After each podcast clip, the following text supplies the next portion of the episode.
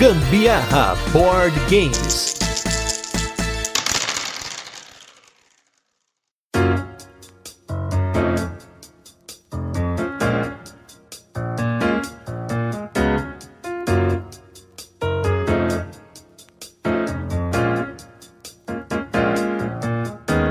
Galera, beleza? Aqui é Gustavo Lopes, Gambiarra Board Games. Hoje com mais um Tem Dado em Casa, esse programa com nome idiota, mas conteúdo bacana. E geralmente a gente traz aqui convidados pra gente fazer listas, né? Listas de jogos. Mas hoje é um assunto que vai ser uma lista, mas não, só que não, vocês vão entender. Que nós vamos falar aqui de jogos que são esgotados no nosso mercado. E nós estamos buscando alternativas para esses jogos. Pra quem ouve o Gambiarra sabe que a gente já fez um episódio parecido, já em 2020, mas a gente trouxe aqui novos convidados com novos jogos, que inclusive foi o pessoal lá no Instagram que elegeu esses jogos, a gente também já comenta sobre isso, mas antes quero apresentar os nossos convidados. Eu estou aqui com eles, estão lá no friozinho do Rio Grande do Sul, na capital nacional do chimarrão, segundo a Wikipedia. Eu estou com Catiele Vinícius, do Joga em 2 e do podcast Por um Ponto. Tudo bem, pessoal? Olá, boa noite, pessoas. Como vão vocês? Tudo tranquilo? Eu sou o Vinícius. Eu sou a Catiele. Bom dia, né? Porque tem gente que escuta podcast de manhã, Ah, viu? tem horário, é, é todo horário que, que pode ouvir, né? Estamos aqui. E sim, é a capital nacional do chimarrão, de acordo com. Não sei quem que botou isso aí, o prefeito de Venâncio? Não sei talvez. quem foi, gente, mas quer tomar aí uma ervinha verde da boa, vem para Venâncio Aires. Erva mate, minha gente, erva mate. Vamos com calma. Erva mate, vocês ouviram, né, gente? Então, nossos convidados aqui de Venâncio Aires. Quem nasce em Venâncio Aires é Venâncio Airense. Certo? Olha aí, ó. Sim. Conhecimento pra você que não conhece essa cidade que tem board gameiro sim, gente. Tem gente jogando Tem. board game em todo lugar do mundo, inclusive aí em. Venâncio Aires, hein? Olha só. Olha só, quem diria que até aqui, né, chegou. Até aqui esse tem negócio. sim, tem várias estantes, vários jogos. Situando, localizando, Localizando. localizando cidade geograficamente, essa é a palavra, Venezuela ele fica em torno de cento e pouquinhos quilômetros da capital. É, de Porto, Porto Alegre, né? Então Aham. fica bem no centro do, do estado. Qualquer lugar que tu for no Rio Grande do Sul, tu vai passar pelo nosso trevo aqui, muito provavelmente. Mas tem muito board gameiro por aí? Ou é só vocês que estão tentando trazer a palavra aí pra galera? Sabe o que eu acho que tem, mas não é uma comunidade muito É, unida, digamos assim. A gente é. conhece pessoas separadas que, que jogam, mas e não. eu acho que a gente descobriu que existiam sim pessoas que jogavam board game perto de nós quando a gente começou a compartilhar sobre board game lá no Joga em 2 no Instagram. Aí veio assim: olha, mas essa pessoa mora aqui perto. Olha, essa pessoa também mora aqui perto, sabe? Cidades vizinhas, assim que eles começavam a encontrar nós. Eu disse: ó, então, depois da pandemia, quando acalmar tudo isso aí, for um momento seguro, com certeza a gente vai fazer. Tá, na, eventos tá nos nossos planos fazer uns eventos maiores, que sabe? Fazer um evento de board game mesmo, a galera É. brinca, vai fazer uma Venâncio Com aqui. Não, aí não precisa ser Venâncio Com. Board game chimarrão, já pode ser aí a- Já. a- o slogan, né? Tá nos Aham, planos. tá nos planos. Então, antes de gente começar no tema, eu queria primeiro aí, novamente, Vinícius e Catiele, apresentem aí o Joga em 2, apresentem aí o Por um Ponto, esse podcast aí que vocês lançaram já há algum tempinho, já tem episódios semanais e tô gostando de ver, porque é muito bom ter companheiros de podcast que lançam regularmente, semanalmente, segundas-feiras, bonitinho no horário. Isso daí, essa organização, essa consistência é o que faz o público curtir. É, essa consistência que a gente já dá parabéns ao nosso amigo Ovelha, que ele grava junto com nós, né? É. Ele é amigo da nossas turma de, de board games. A gente até tem a estante compartilhada com ele, né? Sim, ele que encabeçou o projeto. A gente já queria fazer um podcast, falando primeiro do Por um Ponto, então, né? Isso. A gente já queria fazer um podcast há muito tempo, só que a gente sabe que edição é uma trabalheira desgraçada, né? Sabe, tá aí, faz essa, essa lida já tá há tempo, a gente É. sabe o que que é. E é uma coisa que não cabia no nosso tempo hoje, né?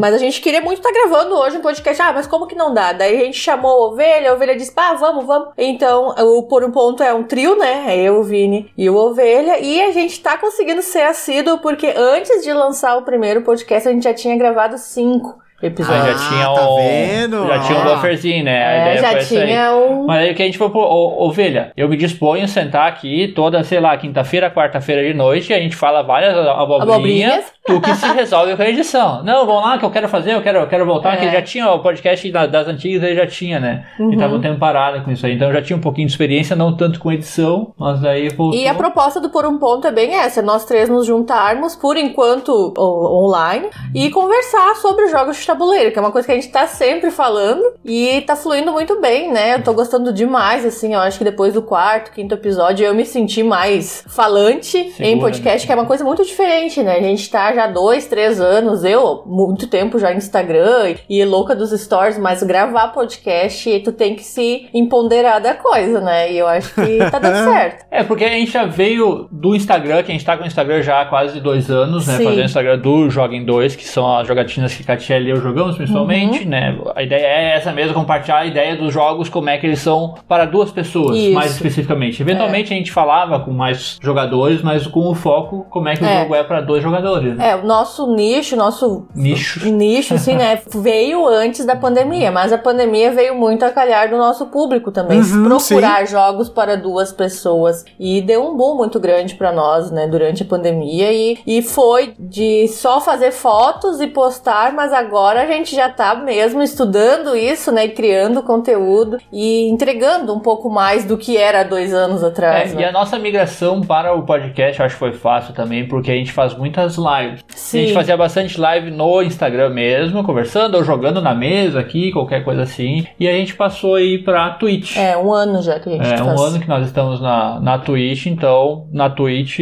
É loucura. é loucuragem, né? Porque eu acho que um dos formatos mais. É o formato mais fácil que tem pra te produzir, é, É o ao vivo, vivo. é. A gente gosta muito do ao vivo, porque tu tem aquela interação imediata com a galera Sim. que tá ali, né? Uhum. Não vai esperar um comentário, por mais que vai fazer um vídeo bonito, editado pro YouTube lá e vai responder os comentários. Mas E vai é- ficar lá pra posteridade. Não é na hora, sabe? Não é tu tá falando uma coisa ali, ou aconteceu uma coisa, a Catiele derrubou o café dentro da xícara do. Dos gnomos, Dos do gnomos, do gnomos, Isso aconteceu ao vivo e a galera começou a. tava rindo junto ali. Eu tava queimando meus dedos ao vivo lá com o café, tá louco. Então tem essa pegada.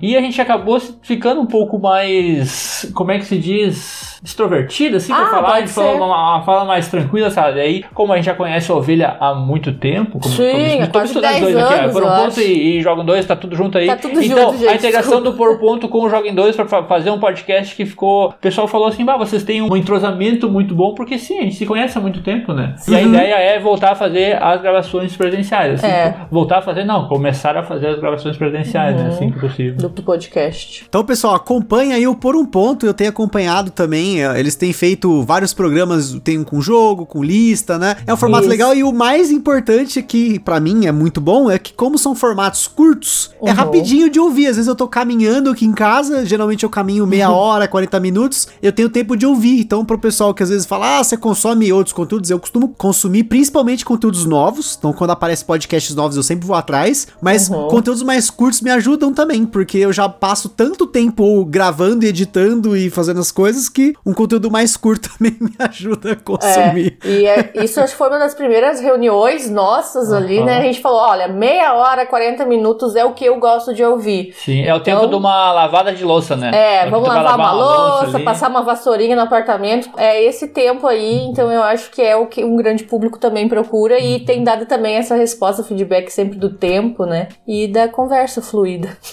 Pois é, a gente começou com 15 a 20 minutos, hoje tem podcast que tá ficando com 50, então já sabe aí Uhum. o caminho aí. a gente começa a falar cada vez mais, né? Então vamos lá agora pro nosso tema, então, só pra comentar novamente, lá no nosso Instagram, no Instagram do Gambiar Board Games, se você não acompanha, acompanhe lá. Vira e mexe, a gente tem esses conteúdos espontâneos, e um deles a gente colocou uma caixinha, e nós colocamos para as pessoas colocarem, escreverem mesmo, quais jogos que estão esgotados no mercado brasileiro, agora em 2021. A gente tá gravando esse podcast em agosto de 2021, se você tá ouvindo no futuro, né? E ao mesmo tempo ele tá sendo lançado em agosto de 2021, apesar de geralmente vocês saberem que a gente grava com meses de antecedência, mas esse especificamente, para não ficar datado, é legal ele sair junto com mais ou menos com quando ele foi gravado. Então, vocês votaram e a gente pegou esses votos de vocês e eu peguei, tabulei aqui, peguei os cinco primeiros jogos, né? Os que mais foram votados. Teve uma surpresa aqui, inclusive, mas alguns deles eu já imaginava que seriam colocados. E nós vamos começar aqui justamente com o mais votado, que foi o jogo Clank. Né? O Clank, que ele veio para o Brasil pela Conclave Editora. Ele já tem bastante tempo que ele tá esgotado. Ele veio pro Brasil, teve a expansão também. Lá fora tem outros Clanks, tem o Clank in Space, tem o Clank Legacy lá, enfim. Eu confesso que eu não sou muito fã da série Clank, porque eu não sou muito fã da mecânica de deck building, que é uma das Caramba, mecânicas principais. Não, já tô indo embora. Boa noite, galera. Não, Até terminou. mais. Esse foi o podcast. Tchau, beijo. participação aí.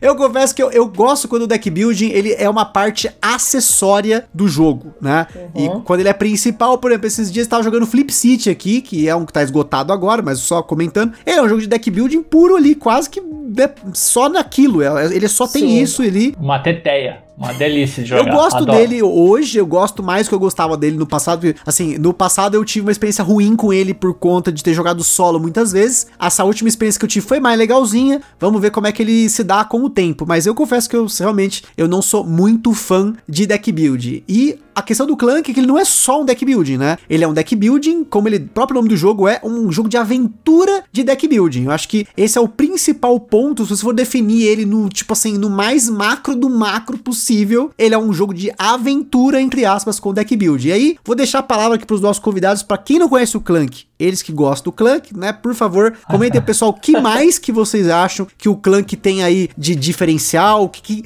realmente representa o Clank, e aí a gente entra em seguida para comentar sobre possíveis alternativas que estão disponíveis no nosso mercado, ou quem sabe até internacional, porque eu sei que os nossos convidados acabaram de receber, no dia dessa gravação, um jogo de deck building também importado, hein?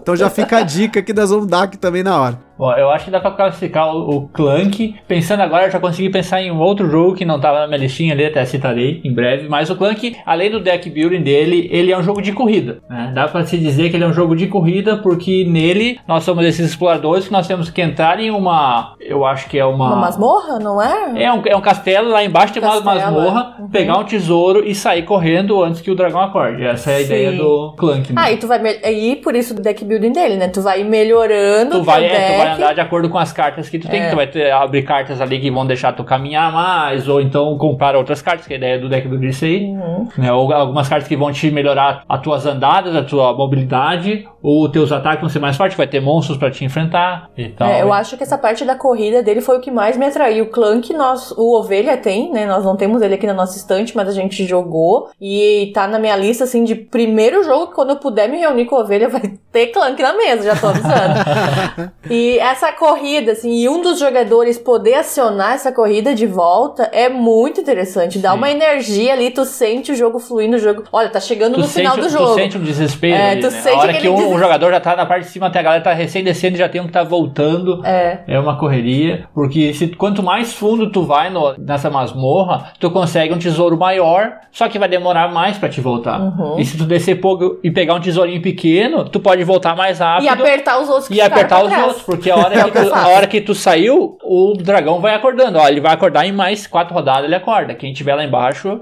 Já tá era. fora do jogo, É. perde tudo, né? É. A não ser que consiga subir no segundo nível, no primeiro nível ali, né? Uhum. No castelinho mesmo. Então ele tem uma, uma corridinha muito legal nisso aí, muito gostoso. E é deck building, né? Que é uma das nossas mecânicas É, nós gostamos né? bastante. É, eu, eu me descobri fã de deck building com o Clank, Uhum. né? Aí depois, claro, veio outros que eu também, antes do Clank, eu não conhecia o Dominion, né? Conheci agora esse ano só. Que daí só aumentou o meu gosto por deck building. E vai ser bem difícil pra mim colocar um jogo aí. Eu acho que temos algumas opções sim. Então vamos lá, que opção? Porque assim, eu, como eu falei, e até vou repetir uma que eu indiquei no outro episódio, porque ele é um dos poucos jogos de deck building que eu conheço que tem um negócio diferenciado nele e que ele está disponível no nosso mercado, que é o Tiranos de Umbra Eterna. O Tiranos de Umbra Eterna, ele é um deck building com controle de área e um tema de fantasia. Então ele meio que tá ali, pelo menos pra mim, quando eu penso em alguma coisa que tenha deck building, mas que saia do deck building puro, o Tiranos é o primeiro que vem na minha cabeça. Ele é muito legal porque ele, você tem aqui no Brasil, ele não apenas sozinho, tem a expansão também, ele ainda está disponível. Ele é um jogo de 2 a 4 jogadores, vai durar mais ou menos é uns 60 minutos indicado aí, que é mais ou menos a duração indicada do Clank, pelo menos na caixa, né, na- do Clank tá como 30 a 60 minutos. E ele até um plus aí pra quem curte o universo universo de Dungeons e Dragons, né? Que também é. Já estamos falando de dungeon, masmorra no próprio nome do negócio. E dragão que tem no clã, que olha aí, olha a associação que eu fiz. Olha só, De perfeito. tema, tema mecânica e o diferencial dele. Então, a minha escolha inicialmente seria o Tirando de Umbreterra, mas essa questão da corrida, eu quero fazer uma menção honrosa a um jogo de caixinha minúsculo que tem uma dinâmica semelhante, que é o Deep Sea Adventure, que é um, é um dos primeiros jogos que eu comprei na minha vida. Eu comprei ele no eBay há eu não sei mais quanto tempo.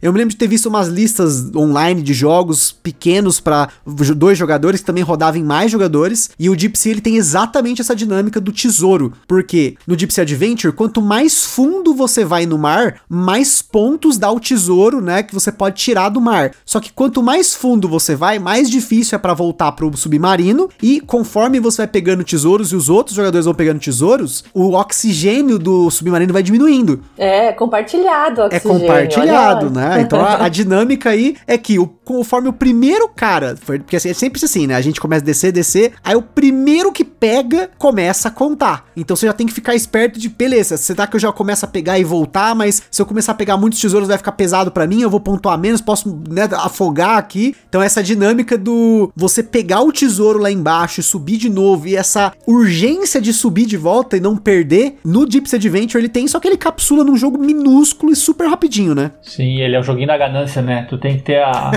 não, se tu for ganancioso ali, tu vai ficar pra trás lá, tu, Tu vai vai morrer afogado. É bem é, tu bacana vai também. É um perder joguinho que nós teus temos tesouros, aqui. é. Não tinha pensado nele como o substituto Clank, mas nesse sentido sim é, É. é. uma excelente, Uhum. excelente questão. Isso que ele vai pra 2 a 6 jogadores, É. né? A gente já Pois jogou é. ele com dois, já jogamos ele com cinco na mesa, ele de galera é sensacional. É sensacional. Nossa, eu, eu acho que a gente jogou em todas as contagens de jogadores já, porque, Uhum. como eu falei, é tão antigo aqui na coleção que, tipo, sei lá, a gente jogou com tanta gente esse jogo, né? Então, eu tô até acostumado com ele. Que legal que vocês conhecem também. Olha aí, gente, muito legal. Esse com certeza era um jogo que eu, eu indicaria pra vocês e, tipo, né, bom saber que vocês já têm, né? É, eu até pensei no Tiranos quando eu tava pesquisando sobre, porque eu lembro que eu vi ó, quando foi lançado o Tiranos, né? Eu vi os vídeos e tudo mais. Me gostei muito. Me gostei. da- me gostei muito dessa ideia, porque sim, é esse deck building e tudo mais, né? Só que o valor saiu um pouco elevado no início, então eu acabei deixando passar Uhum. na época, né? Mas ele pareceu ter bem- bem essa sensação do, do Clank. Aí tava, a gente tava falando de corrida, o que eu- enquanto eu tava explicando a- o jogo, eu lembrei de um que eu não joguei ainda, mas eu acho que tem esse mesmo sentimento, que é o, o Quest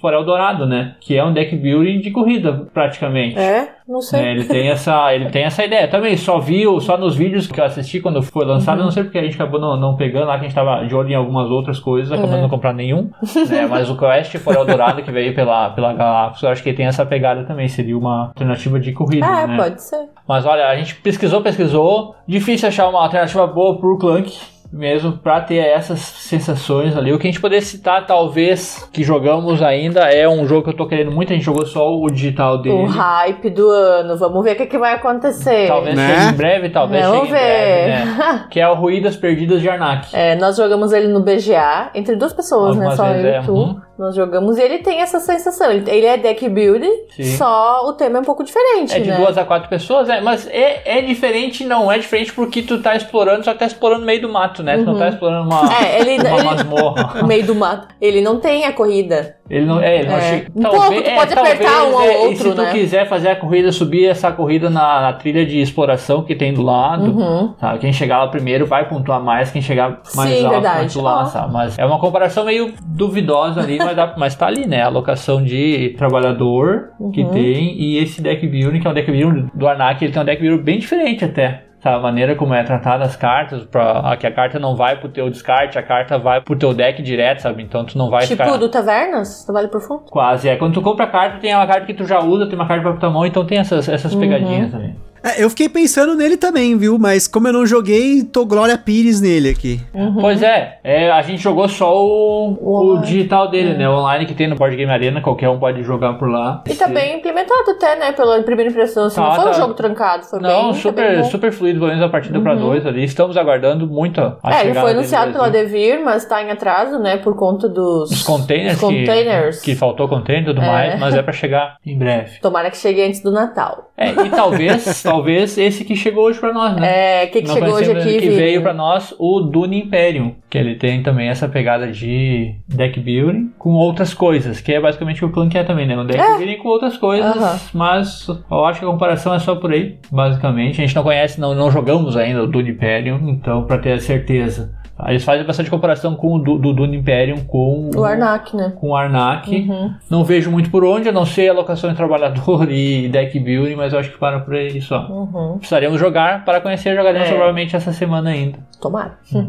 Essas são duas comparações que eu tenho visto bastante, né? Tanto o Arnak Sim. do Império, quanto os dois com o Clank. É bem curioso. é, Tanto porque eu imaginei que seriam escolhas que a gente poderia comentar aqui, Uhum. porque são escolhas que têm sido feitas assim quase que geral. Ah, Os, os canais que eu acompanho fora do Brasil têm feito essa comparação com bastante força e também, claro, reforçando o que a gente já comentou aqui. Esses jogos eles não são iguais e muitas vezes eles sequer são parecidos, mas tem questões, tem dinâmicas, tem, elementos, né? mecânicas, tem elementos neles que fazem sentido essa comparação. Então, assim, eu não sou o cara que é fã de comparar jogos, mas eu entendo que muitas vezes você tá procurando algo num jogo que não necessariamente. É, é porque assim, é, é, isso é uma coisa importante, pra ficar muito claro, que tem muita gente que fala, eu preciso desse jogo. E muitas vezes você não precisa desse jogo. Pra você ter uma sensação muitas vezes parecida, você pode ter com um jogo completamente diferente. Ou se você tá Sim. buscando algo mecanicamente parecido, ou tematicamente parecido, ou a dinâmica parecida. Então, claro,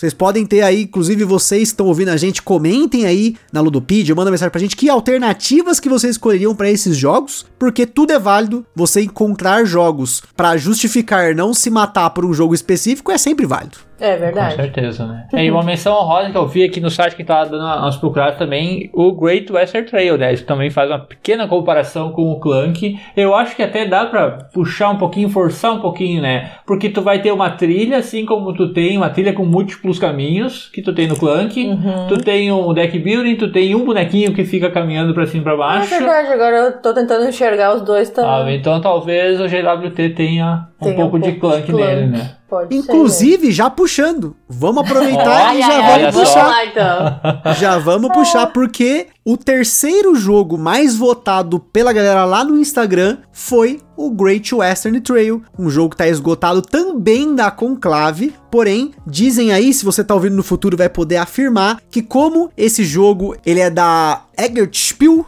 que é, uma empresa que hoje foi adquirida pela Asmodee, e como Asmodee igual a Galápagos aqui no Brasil, né? Existe a chance dele vir pela Galápagos Jogos. Tem até alguns e-mails que eu vi rolando, print de e-mail aí, que diz que a Galápagos vai trazer o Great Western Trail. Não sabemos na data desse cast, não podemos afirmar por ser apenas boato, pode ser fake news. E vai vir com essa. Ele vai vir com essa arte lindona nova, né? Que essa arte nova dele tá sensacional. Nossa senhora. Eu nem olhei muito pra não me apaixonar. loucura. ah, É, o Great Western Trail, assim, originalmente a a arte dele, assim, é bem feia, né? Eu vou ser a sincero capa, que a não capa é bonito. dele é, é meio mal feitinho. Ah, é eu- sensual aqueles olhares. Que assim. olhar sensual, doido. Caraca, hein? Meu Deus, coitado de mim. Você viu que foi bem específico essa capa. Vocês não têm ele ainda em casa, né? Pra ter eles, em- ele em um quadro, assim, no quarto, né? Não, não, esse aí é outro que quem tem que a gente joga, a gente joga com ovelha, né? A ovelha que tem que nós jogamos junto ele. Todas as vezes, então. Algumas vezes a gente jogou errado? Sim, jogamos, mas foi uma ótima Jogar experiência jogo também. errado é uma É arte, normal, né? é normal. Isso são anos que de, de prática pra te poder jogar um jogo errado. É. Uhum. Cara, a coisa mais normal do mundo é jogar jogo errado. A gente fala aqui porque, por exemplo, só no passado eu ensinei mais de 120 jogos novos. Mano, é certeza que em algum momento eu fiz alguma cagada. e Sempre tem uma cagada. Depois a gente joga de novo, corrige e tá tudo certo. Tudo certo. tá? Às vezes corrige e a regra não é tão legal, né? Às vezes acontece isso também. Eu A, re- a regra, errado. cer- a regra certa não é tão legal. É. Aí pode jogar com a regra de casa, não tem problema, gente. Jogo é eu jogo, também não acho, tem eu essa. também acho que não tem problema. Concordo plenamente. E o Great Western Trail, como a gente falou, ele foi eleito por vocês. Um jogo aí que já apareceu aqui no Gambiarra, porque na época existia aí uma informação de que a Conclave ia trazer ele pro Brasil. E eu acabei fazendo aqui, junto com a Carol, o episódio pra vocês. Na época aí, tava no timing aí, na previsão, mas aí deu tudo errado. Mas tá aí mesmo, assim mesmo, tem aí o episódio. Um jogo aí do meu amado Alexander Alexander Pfister, um jogo aí de 2 a 4 jogadores também, aquele Eurozão maravilhoso com deck building. Esse sim é um jogo que eu amo e tem deck building, então ele cai praticamente como a exceção aqui na coleção. mas porque o deck build dele, claro, ele é fundamental pro jogo, mas ele tem tanta coisa assim junta com o deck building que eu não sinto tanto, né? Você tem ali um deck, para quem não conhece o Great Western Trail, está na corrida lá no Texas, né? Essa Great Western Trail é uma trilha que existiu mesmo, de transporte e tudo mais. E eu falei melhor disso no episódio, depois vocês voltem aí no nosso feed, tem o episódio do Great Western Trail, e nele você vai pegar o seu gado e entregar para diversas cidades. Depois, quando você chega no Kansas, lá tem o trenzinho, você vai entregando so, seus boizinhos, vai ganhando ponto, ganhando, desbloqueando coisa no seu tabuleiro e tudo mais. Tem alguns trabalhadores diferentes que você vai usar, né? Não um trabalhador de alocar, mas você tem ali diferentes trabalhadores que você adquire para pegar mais habilidades no jogo, fazer coisas diferentes. Mas o principal dele aí para mim é que ele tem o deck building e um rondel de ações, que é basicamente o tabuleiro em que você percorre com seu vaqueiro. Você começa num ponto, você tem ações ao longo dessa trilha do tabuleiro, e quando você chega no final, você volta pro começo, que apesar de não parecer um rondel, é um rondel. É, rondel. É um rondel. Né? Aham. O pessoal pensa, rondel é uma pizza e você divide a pizza em iguais partes e nelas tem ações. É muito fácil ver o rondel, pra mim, quando ele tá disposto dessa forma, como é, por exemplo, no Camisa 12, que recentemente a gente falou aqui, que tem um rondelzinho lá em formato lá do pentágono da bola, né? Mas, querendo ou não, o tabuleiro do Great Western Trail, ele é um enorme ali de um rondel e pensando nesse rondel, meu primeiro jogo que eu pensei, beleza, que jogo que tem carta, tem rondel e tem uma dinâmica parecida com o Great Western Trail, eu só tive aqui pra trazer pra vocês o Maracaibo. Não tem como, né? Não, não, não, não tem como ser outro, né? Nós também separamos ele. que inclusive é um jogo super comparado com o Great Western Trail, porque quem ouviu o episódio que a gente fez aqui do Maracaibo também, a gente comentou sobre como o Maracaibo, ele tem dinâmicas de vários jogos do Alexander Pfister, não somente o Great Western Trail, mas você tem dinâmicas que ele usou no Oh My Goods, que ele usou no Mombasa, e aí você faz um jogo maior com essas mecânicas retrabalhadas que é algo que eu não vejo problema algum. Eu acho que, inclusive, é até mais fácil, como eu ensino muitos jogos. Se eu tenho jogos do mesmo designer, tenho aqui os jogos do Alexander Pfister, eu tenho jogos do Vital Lacerda, eu tenho jogos do pessoal da Mind Clash. Quando tem elementos e dinâmicas que são semelhantes, eu falo: olha, isso aqui é semelhante àquilo que tem lá naquele jogo, mas você faz assim, assim, Uhum. assado. E, e, meu, isso me ajuda infinitamente a aprender os jogos. Então eu não tenho problema com, entre aspas, reciclagem de mecânicas. Então, se você gosta do Great Western Trail, você jogou e você gostou, dá uma chance pro Maracaibo, mesmo que você ache que, por exemplo, sei lá, ah, o Maracaibo tem muita coisa, tem não sei o que. Eu acho que o Maracaibo é o jogo mais bacana do Alexander Pfister, é o meu favorito até hoje. Ele tem muita coisa diferente, ele tem campanha, o uso da- de várias coisas diferentes pra pontuar. Você pode fazer vários caminhos, fazer várias estratégias. Todas elas sempre me parecem extremamente balanceadas, dependendo de como você trabalha nelas, né? Então ele tem mais opções que o Great Western Trail, e inclusive aqui em casa ele fez mais sucesso que o Great Western Trail. A Carol, ela não é muito fã do Great Western Trail, mas o Maracaibo a gente jogou muito mais partidas que o GWT pra poder fazer o episódio aqui pra vocês. Ele te incentiva a jogar mais com aquela, essa parada meio campanha que ele tem, né? O Maracaibo. A gente sim. jogou o Maracaibo uma vez Uma só. vez só, daí Também. chegou a pandemia. Que o Ovelha pegou, né? A Ovelha comprou também. A Ovelha, uma delícia de pessoa, comprou tudo os joguinhos pra nós. Que Obrigado, que, é, no fim das contas a gente joga junto, né? Então a gente tem uma, É. uma estante compartilhada com ele. A gente sempre fala disso Sim. aí, né? Pra falar. E é, é bem isso aí. O Maracaibo, ele é essa amálgama de todas as mecânicas que o Fister já usou nos jogos deles, né? Tu, tem, tu Uhum. sente que tá tudo, um pouquinho de cada coisa tá ali. Principalmente essa parte do rondel, né? De tu fazer o, o ciclo em toda essa área do, de Maracaibo, né? Toda essa região do, do Mar do Caribe ali até chegar de volta. Tem aquela trilha embaixo de tabuleiro nada, do que, né? que é aquela trilha. Que tem aquela É trilha. bem impo- é uma trilha de bem exploração. né? Né, que tem, é uma trilha de exploração que nem tem, eu já ia chutar, é que nem tem no, no Arnak, Hum. né, mas aí já misturar muito, muitos jogos, Muitos né, que eu tô o maluco do Arnak aqui. Mas eu acho que o Maracaibo ficaria uma, uma excelente É. opção, uma opção que tem no Brasil ainda, né, acredito Uhum. eu, pra se achar. Ele, eu acho que ele tem uma temática bem presente até. Sim. Sabe, tu sente navegando e negociando ali as mercadorias e Uhum. tudo mais. né? A parte do teu tabuleiro individual que tu vai liberando as ações, assim como tem no GWT também, né? Tem essa, essa Uhum. Verdade, pegada. verdade. Uhum. E até um jogo que algumas pessoas, quando eu perguntei que, que jogo que você indicaria que tem no mercado, que tem alguma coisa ali que pode lembrar o Great Western Trail, e o pessoal falou do Lewis and Clark, que a MapleBR lançou aqui no no Brasil, que ele, além de ter esse tema, né, do Velho Oeste, né, ele tem algumas dinâmicas um pouco parecidas. Mas assim, novamente, como eu não joguei o Lewis and Clark, vou invocar a Glória Pires aqui para poder comentar. Então, assim. É, foi, também, foi o né? que a gente viu também a sugestão dele, né? Dele, eu lendo sobre o Lewis É, and até- Clark. até me interessei tem uma parte mais, ali de tem é. deck building no, no Lewis and Clark, não fazia ideia, me interessei mais ainda É, agora. Vou ter que dar uma provavelmente era a nossa listinha de desejos. Provavelmente a gente dá uma, uma olhada mais aprofundami-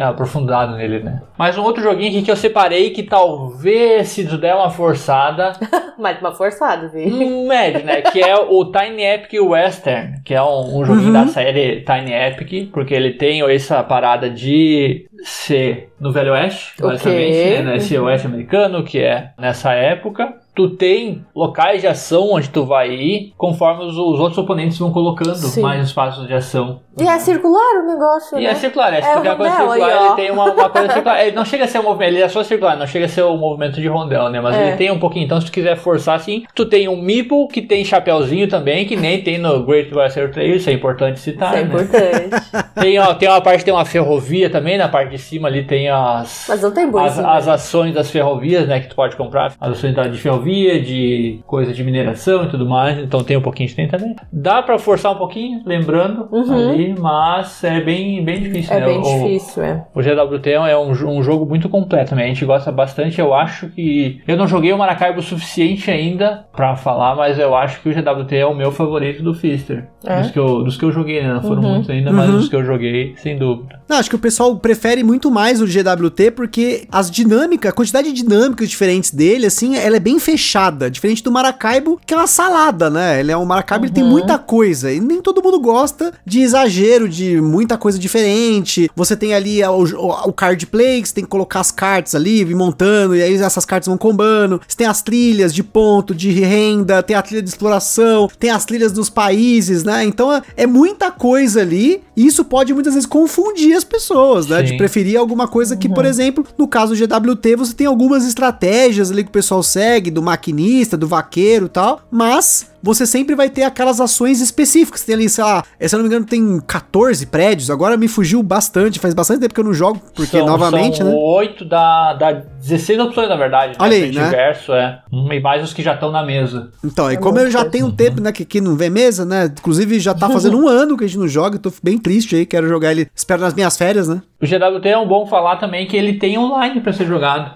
Pra quem Tem? quiser, tem, ele tem, mas é um site, não é no Board Game Arena, não é no, no Yukata, é um site meio específico dele. Então, se procurar Great Western Trail, até depois eu passo o, o link ali, se der pra colocar link na descrição. Uhum. né? Tem como jogar online, tá? A implementação ok, então não é uma implementação sensacional, mas funciona bem. Olha aí, fica a dica então, ó, GWT Online, essa daí é novidade pra mim, não sabia.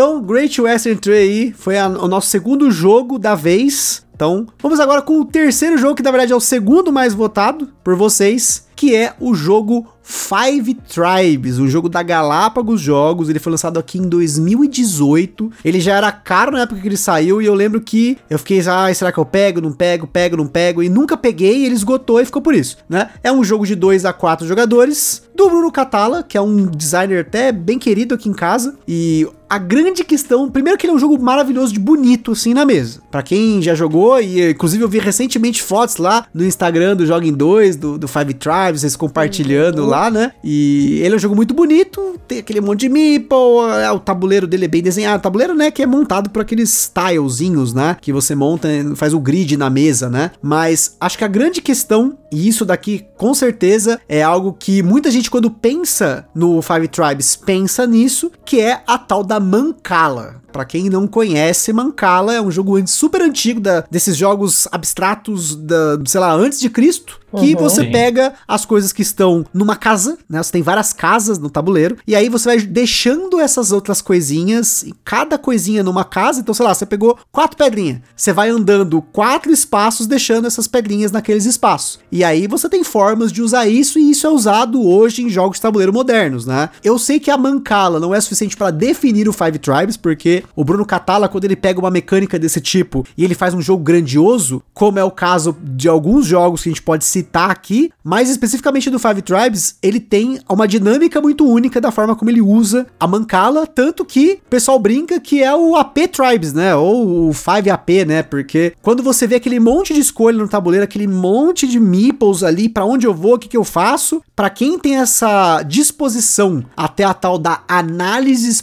dies você vai simplesmente congelar olhando pra mesa. E Uhum. esse, inclusive, na época que ele saiu no Brasil e eu tava pesquisando sobre ele, eu achei que ele não daria certo no nosso grupo, naquela época, antes da pandemia, da gente ter todos esses jogos que a gente tem hoje. Eu achava que não ia dar certo, porque esse jogo ia levar de, sei lá, do infinito ao além, em questão de tempo. A gente tem ele aqui faz bastante tempo. Bastante tempo, né? Acho que É. foi um do- Tá entre os primeiros que eu importei. Pegamos de fora ainda, antes de ter sido anunciado no Brasil, né? Pra nós aqui é um jogão. A gente joga ele principalmente pra dois jogadores, né? A gente Sim. jogou, eu joguei acho que umas três ou quatro vezes Com mais pessoas. com mais pessoas, né? E esse ano o Five Tribes está no nosso desafio 10-10, né? Olha aí. Queremos chegar ao final do ano com 10 partidas de Five Tribes. Pelo menos as partidas. Pelo né? menos 10 partidas. E nisso eu consegui baixar um pouco o AP, Uhum. né? Porque tudo. Nesse desafio tá fazendo a gente. Ah, eu vou jogar ele amanhã de novo, sabe? Claro, tu vai querer dar o máximo possível, que o jogo te entrega muito mais do que uma mancala, né? Então, muitas coisas mesmo. Mas como ele tá no desafio, a gente acaba. Ah, eu vou, eu vou por esse A lado gente, hoje. é, a gente não força tanto ficar, É. vou tentar fazer meu melhor jogo possível porque eu só vou jogar de novo o ano que vem, sei lá. Como a gente sempre fala disso aí, né? Como a gente tem muito jogo na coleção, muito jogo não, mas uh, a gente Tem. não é de jogar muitas vezes o mesmo jogo. Não. Né? A gente joga um jogo, um jogo ali duas, três vezes por ano e olha lá. É. É. o nosso perfil, né? Porque a gente tá sempre rodando, a gente joga, tenta jogar quase tudo que a gente tem na, na, Uhum. na estante, né? Porque jogo parado aqui é jogo que vai embora, muito Uhum. provavelmente. Muito provavelmente. Então a nossa ideia de botar no 10-10 é pelo menos forçar a gente a jogar E pra gente um evoluir, mais, né? E dar o máximo possível naquele jogo e saber e, e conhecer mais ainda, né? Sim, aí o Five Tribes é um jogo que funciona muito bem. Eu acho que ele funciona meio, até melhor para dois jogadores do que para mais jogadores. Uhum. E ele é um jogo tão bom que eu vou dizer que ele foi o jogo mais difícil dessa nossa conversa de hoje aqui. eu confesso que até pra mim também foi. Até porque se fosse falar assim, ah, é só mancala, então compra. Pega essas mancala que tem aqueles. Pega uma O pessoal faz É. em madeira, bonito, com pedrinha, né? Bolinha de gude, sei lá, as coisas de vidro, né? Marcadorzinho de vidro. Uhum. Você tem a mancala, pronto, acabou, né? Mas vamos falar um pouquinho né, de jogos que não é só a mancala pura, né? E tem jogo que não é só mancala pura. Não sei. Eu, eu pesquisei. Eu não achei, minha Porque pesquisa eu, pesqui- foi é, eu fraca, vou dizer, eu pesquisei ali, ele tinha, ele citou numa das pesquisas o Gold West. Daí eu fui pensando que a Sim. gente tinha o Gold West, né? O que que o Gold West tá aqui? Daí eu lembrei do Gold West, que ele tem lá na parte dos recursos, onde tu vai decidir os recursos que tu vai usar. Tu vai ter três espaços de, três níveis de recursos. Aí se tu botar embaixo, tu vai ganhar mais pontos, pra na próxima rodada ele subir e depois subir de novo. E só quando ele sair, tu vai poder pegar. Então tem uma mancalinha ali, mas eu acho que é, é uma parte importante do jogo, mas eu nem considero isso ali uma mancala. Sim, sim. Eu acho que até por mancala por mancala, o único jogo que tem mancala na minha coleção hoje é o Tao Long,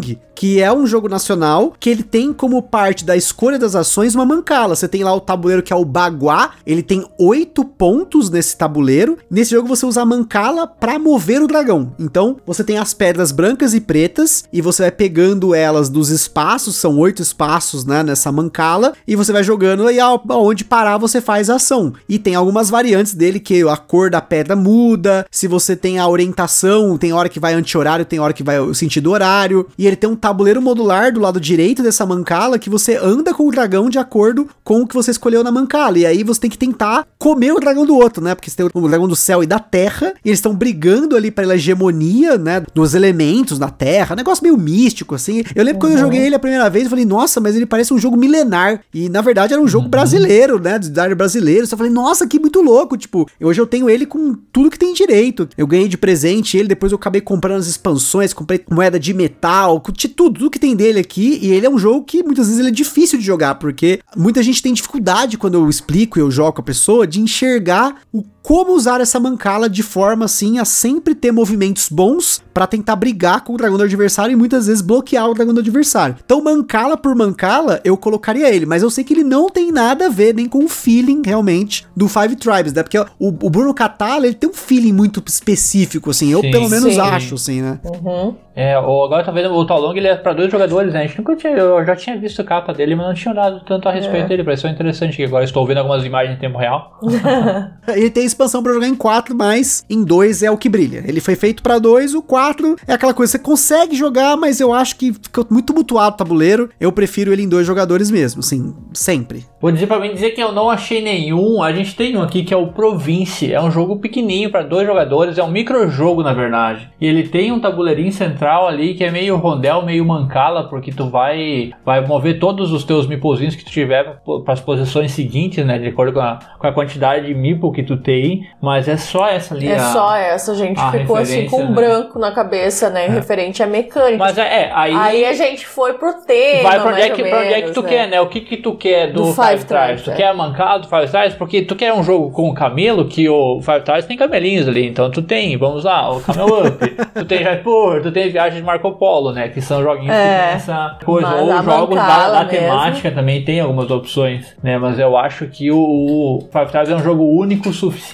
pra ser difícil, né? De achar. Não, com certeza. E eu, quando pensei no Five Tribes, eu tentei pegar jogos do Bruno Catala, que eles trazem um feeling de um jogo que ele tem uma estratégia bem profunda, apesar de ele ter muita reação, muitas opções, uma beleza absurda, né? Porque algumas das produções do Bruno Catala são absurdamente maravilhosas, de encher mesa, de ficar bonito mesmo. E eu acabei com duas alternativas, que inclusive dela, uma delas eu tenho na coleção, que foi a minha escolha, e a outra o meu vizinho tem, então quando eu quiser jogar eu pego emprestado, que é o Easter Gardens of Babylon aqui no Brasil, acho que eu não sei se ele saiu Easter Jardins da Babilônia, mas é um jogo que veio pela Buró, que ele também é um jogo do Bruno Catala, ele é tão bonito quanto, e ah, eu digo até mais, ele é muito mais bonito até, assim, a produção dele é absurda, ele veio num preço caro na época, mas hoje é um, praticamente um preço de party game, dependendo do qual você vai comprar, e tanto que eu trouxe ele da Alemanha pra uma amiga nossa, e o jogo fica na casa do namorado dela, por isso que que no caso é o meu vizinho, né, que é o Rafael, e ele trabalha uma mecânica de um jogo bem antigo, que é o Go. Ele tentou inspirar no Go e fez a, a mecânica de enclausuramento das coisas que você faz dos jardins ali, do- de você colocar as árvores. Então, assim, esse é a minha escolha que tem no Brasil. Se eu fosse pensar, jogo bonito, família, tem tudo que o Five Tribes tem de feeling, só não tem a mancala pra mim e a parte mecânica mesmo, né? O leilãozinho lá tal do, do, do Five Tribes. E o outro jogo que eu escolhi esse pra minha coleção, que ele também tem esses mesmos elementos, mas ele faz de forma diferente, é o Yamatai, que pra mim é o melhor jogo que eu já joguei do Bruno Catala até hoje, seguido praticamente junto ali com o Cleópatra da Sociedade dos Arquitetos, mas o Cleópatra é um pouquinho mais leve que o, o Yamatai, talvez até mais do que pouquinho le- mais leve, e o Yamatai ele tem justamente essa coisa de você, quando você tá olhando pro tabuleiro, quanto mais ações os jogadores fazem, mais escolhas são abertas na mesa. Então, você tem um mundaréu de opções para você pegar os seus barquinhos do Yamatai e colocando eles para formar as trilhas e fechar as ilhas e colocar as coisas, fazer ponto, enfim. Eu acho que esses dois jogos, eles suprem a minha necessidade de um jogo bonito, família, mais um Family Plus, vamos dizer assim, né? Uhum. Um- ele é o jogo família um pouco mais pesado. Então, para mim, eu escolhi esses dois. O Easter, para quem quer alguma coisa que tem no mercado nacional, e o Yamatai, para quem tem a oportunidade de importar ou mesmo de comprar usados aqui no nosso mercado. Yamatai, eu acho que eu nunca tinha visto. Eu já Ele é tinha visto, ele, ele tem uma, a, a caixa dele já é sensacional. A, a É. caixa, ele tava nas nossas pesquisas, apareceu o Yamatai, mas como a gente não tinha, não, nunca Não jogou jogamos, ele, né? Não não- mas ele parece, a produção tá sensacional. É. Eu não sabia que era do Catala também, olha só. Viu só? Então o moço tá que tá. E é maravilhoso esse jogo, mas infelizmente ele é um jogo da Days of Wonder que, se eu não me engano, ele tá out of print. Eu me lembro quando eu comprei ele na mesma semana, anunciaram que ele tá out of print e aí eu falei, putz, né? Ops. Então, então Yamatai já está fora dessa lista, pode cortar ele fora.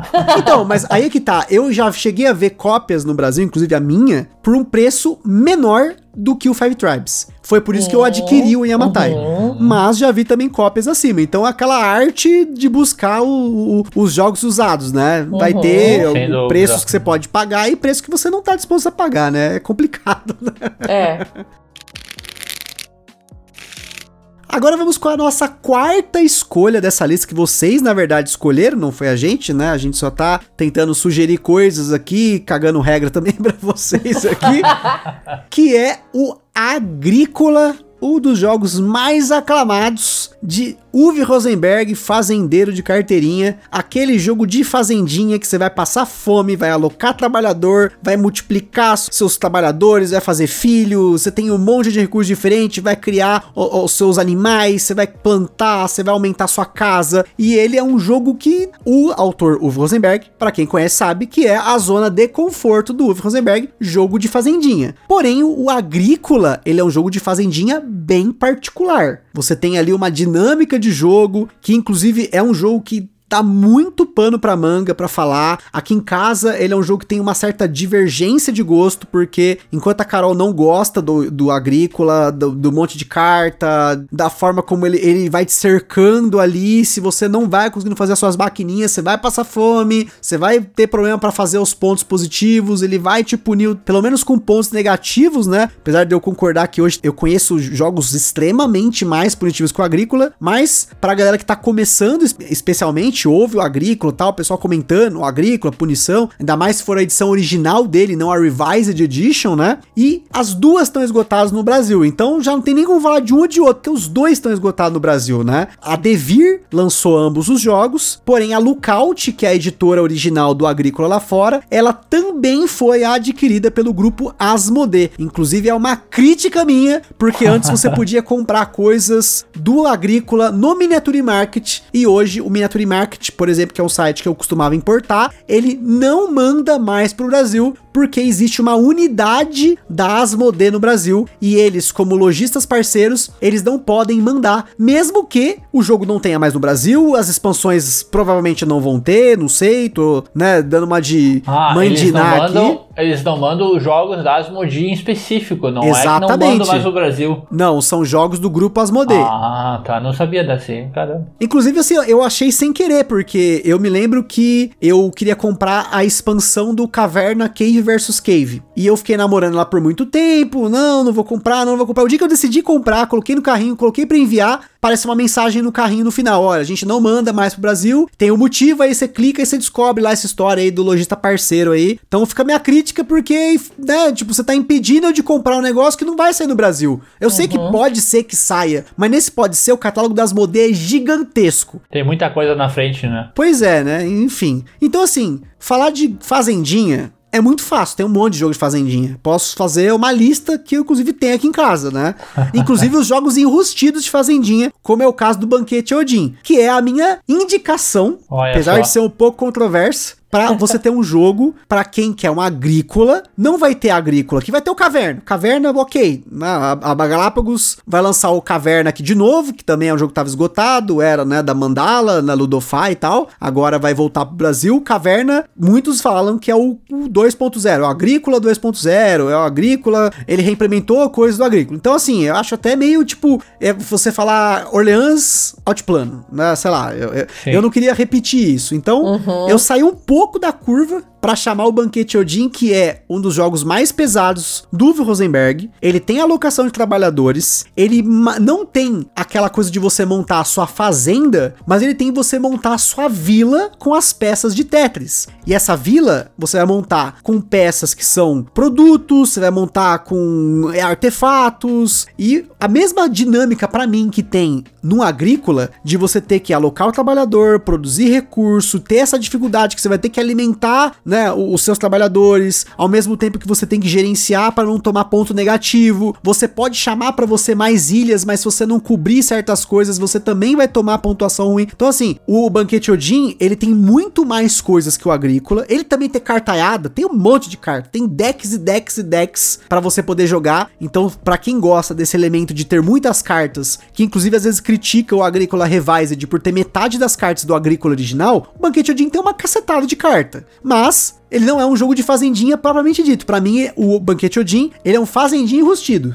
Ele tem algumas coisas de, ali, sabe? Tipo, ele chama ali e tal, mas não é. Então, assim, pra quem gosta de um jogo mais pesado, o Banquete Odin vai atender, na minha opinião, até melhor. Mas eu entendo que ele não é um jogo de fazenda, propriamente dito. Ele não tem essa dinâmica do agrícola, por exemplo, de cada rodada que passa, você abrir novos espaços de ação. Você não tem aquele tabuleiro da fazendinha, como é no caso do agrícola, e tem semelhante no caverna, mas eu acho que é uma boa alternativa. E até porque o banquete, ele vai te oferecer uma experiência com muita coisa mesmo, assim. É, é grande o negócio. Os espaços para alocar trabalhador, você não vai ter do que reclamar. Nós nunca jogamos nem o Agrícola, nem o, o Banquete. Já jogamos o Caverna. Sim. Também não, não, não está na nossa indicação Caverna aqui, porque exatamente seria muito manjado. né, mas tem essa pegada. Temos o Caverninha, né? tem- é, a gente tem o Caverninha, mas eu acho que é uma pegada muito diferente do Agrícola. sim, sim, né? com certeza. Mas vamos lá então, vamos fazer primeiro, eu vou fazer um pouco diferente, eu vou fazer duas citações bônus, bônus não, como é que chama? Não sei o que menções, menções honrosas só, né, que dá pra citar. Jogo de Fazendinha, que foi, eu acho que o jogo do ano passado, o favorito da Catiele, top 1 da Catiele. Sim. Né, que foi o Lagranja, jogo de fazendinha, de fazendinha, se tu quer uma fazenda, vai jogar Lagranja É, com porquinho, vinha, coisinhas pra te desenvolver e que. e vender É e demais. coisa.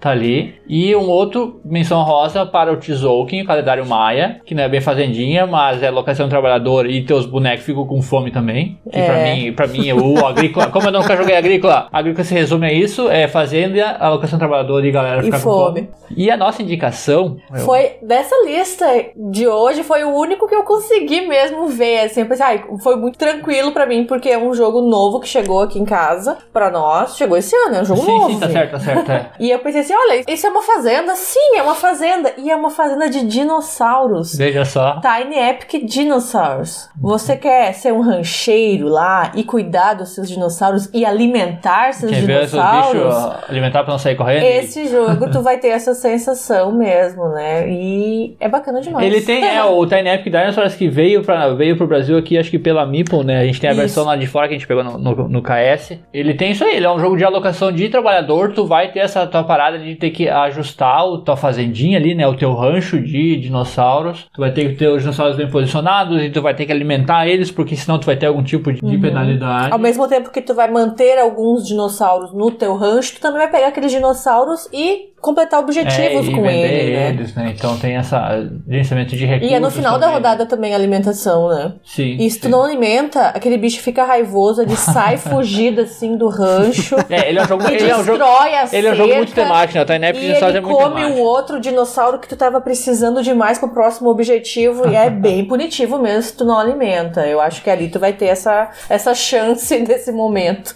Eu acho que é uma, uma boa, uma boa opção, sim. Eu vejo ele sendo uma Pra fazer. alternativa Sim. ao agrícola e com um preço super acessível, né? É verdade. Inacreditavelmente acess- acessível. É, não, não esperava, é. E muito bonito, sabe? Os componentes, tudo ali, pra quem gosta Uhum. de dinossauro. Diferente do banquete, onde ele não é tão grande, ele é bem pequeno. Sim, mas sim, sim. É, tá no outro espectro, né? Tá do... É, quem conhece a linha Tiny Epic, né? Se você não, não teve essa experiência ainda, a gente super recomenda, né, Uhum. Levine, porque são pequenas caixas, assim, que desenvolvem muito. Tudo que ele diz ali no título é dinossauro, então tá, você vai ter experiência com dinossauros, né? E Bom, bom. encaixa super bem. E é curioso porque eu cheguei a ouvir algumas pessoas brincando, né? Que o, o- esse Tiny Epic Dinosaurs é tipo um agrícola-like, né? Antes dele sair aqui no Brasil, eu, já- eu tinha ouvido algumas coisas e depois eu vi algumas pessoas aqui no Brasil repetindo essa máxima, né? Então eu não joguei, vou acreditar. Mas, É, eu acho que, eu acho que Eu vale a pena conheço. procurar. Eu acho que dos citados aqui é, o- ficou mais. O que nós citamos é o que mais se encaixa, né? Sem dúvida, né? Ah. É mais do que o, o Lagrange até e o, e o Tzolk'in, em questão de, de mecânicas, eu acho que tá mais ali do que os outros dois. Não, com certeza. E jogo de fazendinha não faz falta no mercado. E ao mesmo tempo, eu quero mais. Então é uma coisa assim, uma. Um é, é complicado. É, é um amor assim difícil. Porque eu tenho alguns jogos de fazendinha na minha coleção. E eu sempre que eu vejo um jogo novo de Fazendinha, eu fico, hum, olha lá. Será? Será? Aí vem o diabinho assim, pega aquele joguinho de Fazendinha lá, mas pega aquele lá. E aí eu fico meio assim. Mas se eu não me engano, eu tenho seis jogos de Fazenda na coleção. Então, Caramba. tá bom, assim, eu, tô, eu sou um bom fazendeiro por enquanto. Tem fazenda, eu tenho minhas vinícolas aqui em um deles, eu tenho a minha fazendinha com meu Shark no outro, enfim, tem várias coisas diferentes aqui. Fazenda Feliz no Facebook. Lá, tá. Saudades Fazendinha Feliz, né? É.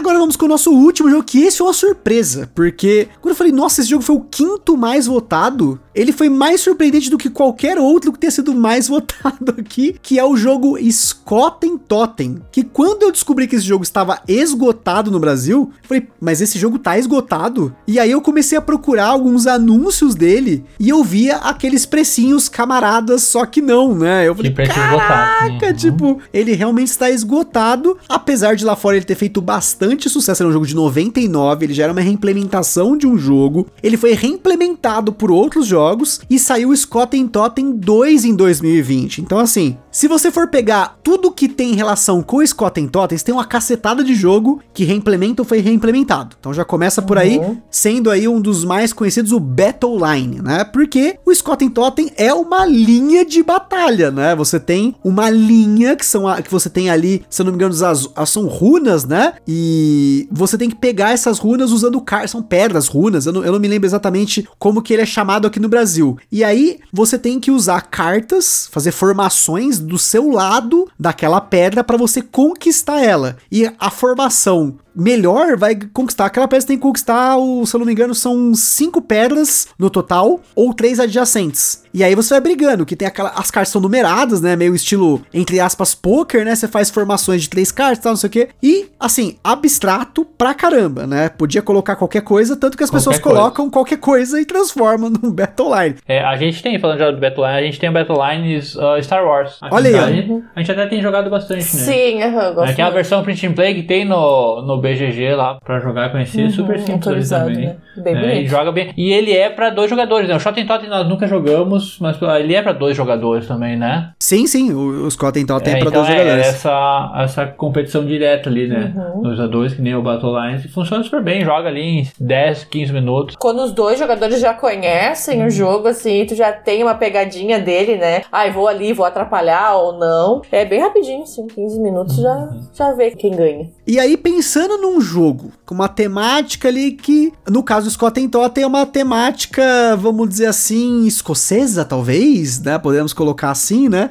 Mas tirando a parte escocesa, mas pegando uma parte, uma coisa mais medieval, mais fantasia, o jogo que eu escolhi, na verdade, são dois jogos, mas é o mesmo jogo, que é o Clan e o Clan 2. Pra mim, esses dois jogos, eles suprem o Skotten Totem na minha coleção. O meu vizinho aqui, o Rafael, também tem o Skotten Totem, então se eu quiser jogar, eu pego dele. Mas eu não sinto tanto, tanto que nós temos a nossa cópia do Clan e do Clan 2 e eles têm a cópia deles do Clan e do Clan 2, porque eu gosto muito do Clan. Inclusive, recentemente, eu e a Carol fizemos uma partida que a gente jogou o Clan e o Clan 2 ao mesmo tempo, sem misturar Olha os só, jogos. hein?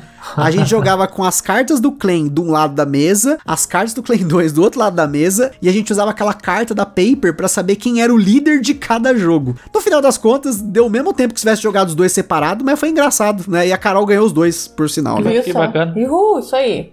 Mas, pra quem não conhece o Clan, tem episódio sobre o Clan e o Clan 2 aqui no Gambiarra. Basicamente, ele é um jogo de vaza que você vai ter exércitos diferentes, né? Clãs diferentes tentando dominar um trono. A parte temática, abstrata, porque não tem tema nenhum, mas você tem ali cartas são numeradas e você vai jogando essas cartas e o outro jogador tem que seguir o naipe. Se ele não seguir o naipe, ele perde aquela rodada, porém, nem sempre perde. Depende do efeito, porque cada uma das raças tem efeitos diferentes. As raças que tem no Clan 1 e na expansão tem um tipo de efeito, as raças do Clan 2 e da expansão do Clan 2 também tem efeitos diferentes. Você pode combinar certos clãs de um com o outro, você pode fazer uma série de coisas juntar os dois jogos para jogar até quatro pessoas, né, jogando duas duplas ali. Então.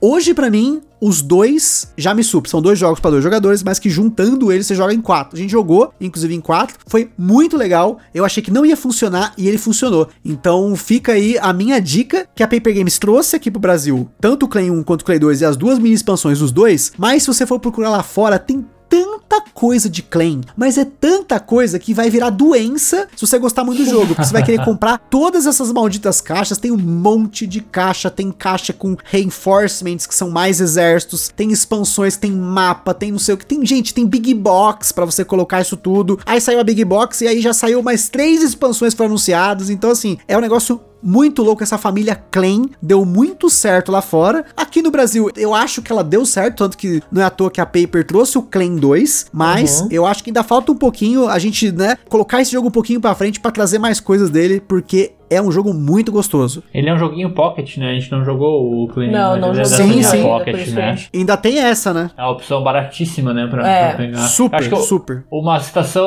honrosa de novo, eu pensando nesse mesmo sentido, o Brave Hats. É, eu também pensei, Vini. Brave porque, Your Hats, com é, certeza. A gente jogou. Agora a gente pegou nosso Impress seus jogos, né? Que a gente faz essa troca de jogos pra conhecer ele e entrou na nossa, na nossa de lista de, desejos. de desejos. Também tem essa mesma pegada de um contra um. Tem essa pegada também de, de irlandês, né? De, de clãs escoceses, irlandeses lá do. São norte. ratos, né?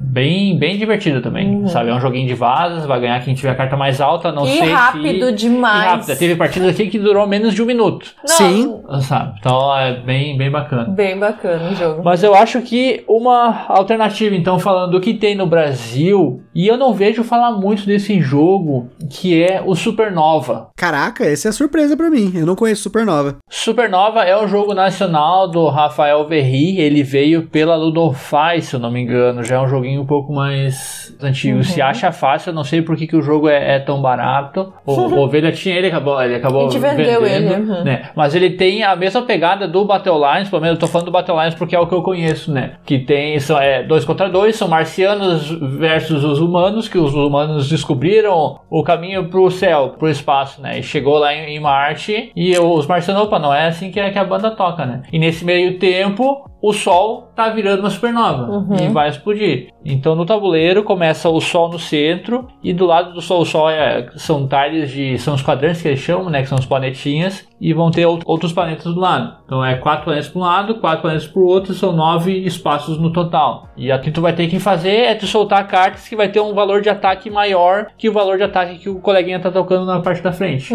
Aí quem fizer, quem tiver o maior valor, Uhum. Fica esses dois ali planeta. fica que conquista aquele planeta. Tem essa mesma, Mesma mesma coisa, então, Só que ele mas- tem um plus a mais, que ele vai ter uma parte de coleção de conjuntos, porque em cima de cada um dos planetas durante o setup é colocado alguns recursos ali, e quem for o primeiro a colocar todas as cartas que cada planeta vai, dependendo do planeta ali, vai precisar de três cartas, ou quatro cartas, cinco cartas. Quem colocar essas cinco cartas primeiro vai pegar todos aqueles recursos lá e vai fazer um set collectionzinho no final do jogo. É um jogo bem interessante, a gente jogou acho que uma vez só. É, eu lembro muito pouco dele. Pois é. Agora tô falando, fiquei com vontade de jogar. Viu? Porque é. assim, sabe? E é um joguinho super fácil. Pra achar, ele tem uma caixa relativamente grande pelo jogo que é. Uhum. Né? Mas seria uma, uma boa opção, vale a pena procurar. Ver, como eu disse, né? Facinho de, de achar. Só que é uma temática espacial. Não tem nada a ver com a parada medieval, mas eu acho que mecanicamente ele é mais. Mecanicamente falando, né? Porque tu vai colocar algumas cartas abertas, algumas cartas fechadas, de acordo também com cada planeta que tiver ali pra te conquistar. E uma outra opção também, agora já falando, o Lost Cities. Oh, eu ia falar aí. Tu ia falar esse, né? Tem- A gente fala janta. Que inclusive ele veio pro Brasil como Exploradores e eu fui descobrir muito tempo depois que o Lost Cities foi lançado no Brasil, porque o nome dele é Exploradores. É mesmo? Nós não Olha, sabemos nós disso sabemos já. Abre isso aí. Vini, já vamos comprar. Pois Ah, é, e- e- não. se eu não me engano, ele veio pela Devir como Exploradores. Verdade, olha ali, ó. Estamos, não é fake news, é verdade. Estamos aqui ó, no agora em tempo real novamente. Uhum. Exploradores, verdade. Lost Cities nós jogamos no BGA, No né? BGA apenas, é. É, Uhum. no Só que esse, infelizmente, ele tá esgotado. A minha versão é a versão da Cosmos, importada. Uhum. E eu me lembro que quando eu falei, caramba, esse jogo tem no Brasil, como assim? Uhum. Muito tempo depois, tipo, que eu já tinha comprado o jogo tal, não sei o que. Uma vez eu indiquei pra alguém, aí o cara falou, não, mas eu, eu tenho esse jogo, é o Exploradores. Eu, peraí. Aí se você olhar na Ludopedia, ele tá como Exploradores, né? Não, é uma, uma opção, sim. É um jogo simples também, é um jogo de direta, essa competição direta, né? Que tu vai ter cada um dos espaços de exploração, que são os naipes das cartas, e tu vai ter que colocar cartas ali e precisa da dominância daquele local, né? Fazer Na uma- maioria? É fazer mais pontos naquele local. Só que o caso é que tu não precisa explorar um local, Uhum. porque se tu for explorar um local, tu já vai começar com menos 20 pontos. Pra te Ah, iniciar verdade. uma, uma exploração. Então as cartas vai ter que botar. Eu vou botar um 3, a próxima carta tem que ser maior que 3. Que as cartas vão de 2 a 10, né? Uhum. E tem uma carta de soquinho ali que é um multiplicador. Então tu vai poder multiplicar essas cartas. E vai ter mais um. Um, um draft central, né? Faz algum tempo, algum tempo que a gente não, Não joga joga. ele. Mas ele é bem interessante. Eu não sabia que ele tava. Não sabia que ele tinha vindo pro Brasil também. Então lá fora tu consegue achar facilmente. Ele ainda tá disponível lá fora, assim. Ah, lá fora teve até o Lost Cities The Board Game, né? Ele, se eu não me engano, ele teve vários prints, vários e vários. Ele é um jogo antigo, na verdade, né? E é do Nisia, né? Pra que a galera que curte os jogos do, do Reiner Nisia, ele é um, uma das crias dele. E tem também uma menção honrosa, mas vou invocar de novo, né, o selo Glória Pires aqui pra esse podcast, que quem falou inclusive foi o próprio autor que falou que se inspirou no Battle Online e em outros jogos, claro, pra poder fazer esse jogo, que é o Warzoo, né? O Warzoo que eu não joguei do Fel Barros, que ele comenta que as maiores influências pra ele ter feito o Warzoo foram os jogos Battle Online e o Lost Cities que a gente comentou aqui. É, então, fechou todas. também, também nós jogamos, mas eu acho que pelo que a gente viu ali, também tem essa pegadinha, né? Essa, essa pegadinha não, essa pegada do. Pegadona. É, a diferença é que ele é pra 2 a 4 né? Ele não é só pra dois jogadores, né? Ele é mais, mais jogos. Eu- então eu vou chutar um na roda aqui pra ver se o que, que vocês acham. O Jaipur se encaixaria aqui, uma boa opção. Por quê? O De onde Jaipur. tu tirou isso? Porque o Jaipur é uma competição de um contra um, Tá. tem ok. carta Ah, isso? e só, né?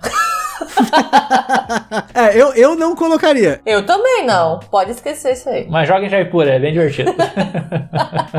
Já joguei Jaipur demais, o meu já se foi. Felizmente, eu tinha uma troca muito boa pra fazer por ele e eu aceitei. É a vida. Acho que vai, É. não, dá, não dá pra você pegar. Tem, Não, que, tem tem que que ser- mandar já. Já era o terceiro Jaipur, pra vocês terem uma noção. A Nossa, terceira caramba. cópia do Jaipur, porque, enfim, comprei no eBay, veio uma falsa, depois comprei de novo, aí veio a certa, aí depois veio a versão da Space Cowboys, que é a que saiu aqui no Brasil, e, inclusive, eu paguei a língua, né? Porque no dia que eu fiz o podcast do Jaipur, eu falei, não, duvido que vai vir pro Brasil, pode ser que a Galápagos traga, não sei o quê. Acho que deu um mês a Galápagos anunciou o Jaipur, né? Então, acontece, gente. E assim como os jogos que a gente falou aqui, pode ser que você que tá ouvindo no futuro já tenha relançado o Great Western Trail, talvez por um milagre o Clank voltou pro Brasil, ou mesmo, sei lá, tem várias reimpressões que podem acontecer, a gente vai sempre se surpreender. A Galápagos tá na agrícola? Pode ser, nunca Pode se sabe, ser, né? olha aí. Sim. Caverna tá voltando, por que não agrícola, gente? Por que não? É, é provável, se a gente for importar algum jogo, é muito provável que ele seja anunciado logo na sequência, né? Porque,